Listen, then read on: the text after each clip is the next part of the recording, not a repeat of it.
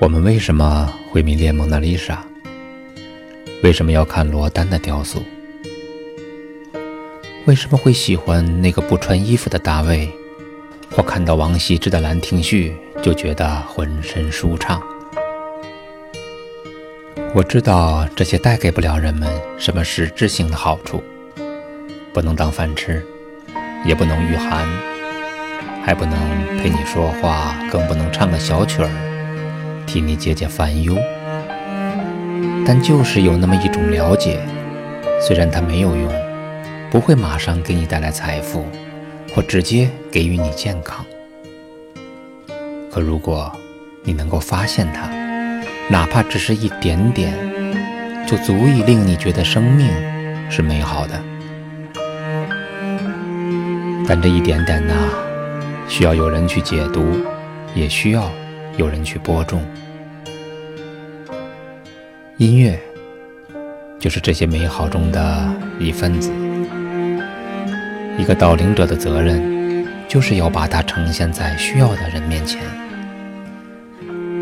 二零一七年，我在摸索，真的是在摸索，因为在一七年的上半年的时候，我几乎不敢去听已经做过的节目。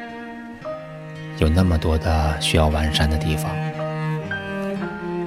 但是大家居然熬了过来，居然一个劲儿的在鼓励他。我觉得，不管是倾听者还是诉说者，都是和十分钟的栏目一同成长的。所以呢，二零一八年仍然要做。在讲完西方古典音乐史之后，我想换一换风格，也换一换内容。想了想呢，很多内容都还不错。不知道大家还记不记得我们聊过图兰朵，聊过柳儿。其实我最想讲的，是藏在心里很深很深地方的那个爱情。哇，我总觉得有什么比情侣去听一场有关爱情的音乐会？会增进感情呢。如果真的能让他们喜欢古典音乐的话，岂不是成就了一番好事？可以聊聊，嗯，真的可以聊聊，聊聊那些和爱有关的话题，和爱有关的音乐，那些大剧院音乐厅里经常上演的曲目。我只希望，因为对音乐的了解。让男人们多一点涵养，去追求自己的另一半。当然呢，也希望那些女孩子们再多一点点细腻，去理解那些不太会表达的男人们。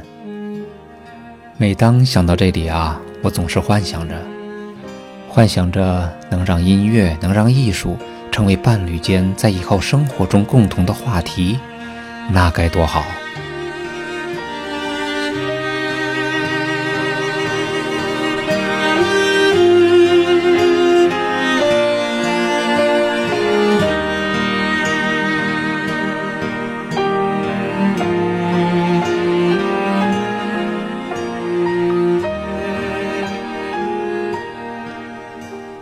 也许是立春了，因为前天有位朋友跟我说：“你这个呀，你这个是集体无意识的浪漫。”也许吧。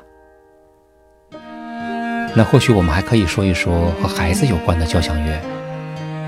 我们讲过《彼得与狼》吧，讲过《胡桃夹子》。其实呢，还有很多和孩子有关的好听的音乐。但是呢，我不想用孩子的语言去谈。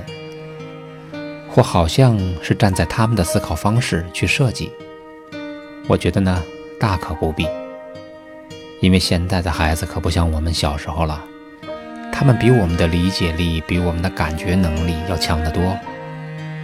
我更希望能够平视他们，不光是视觉上的平视，还有语言上、思想上和交流上的。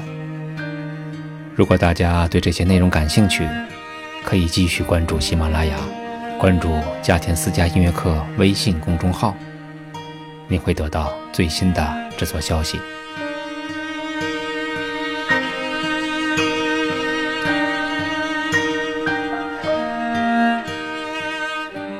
好，这里是十分钟听懂古典音乐，我是嘉天，祝您新年快乐，万事吉祥。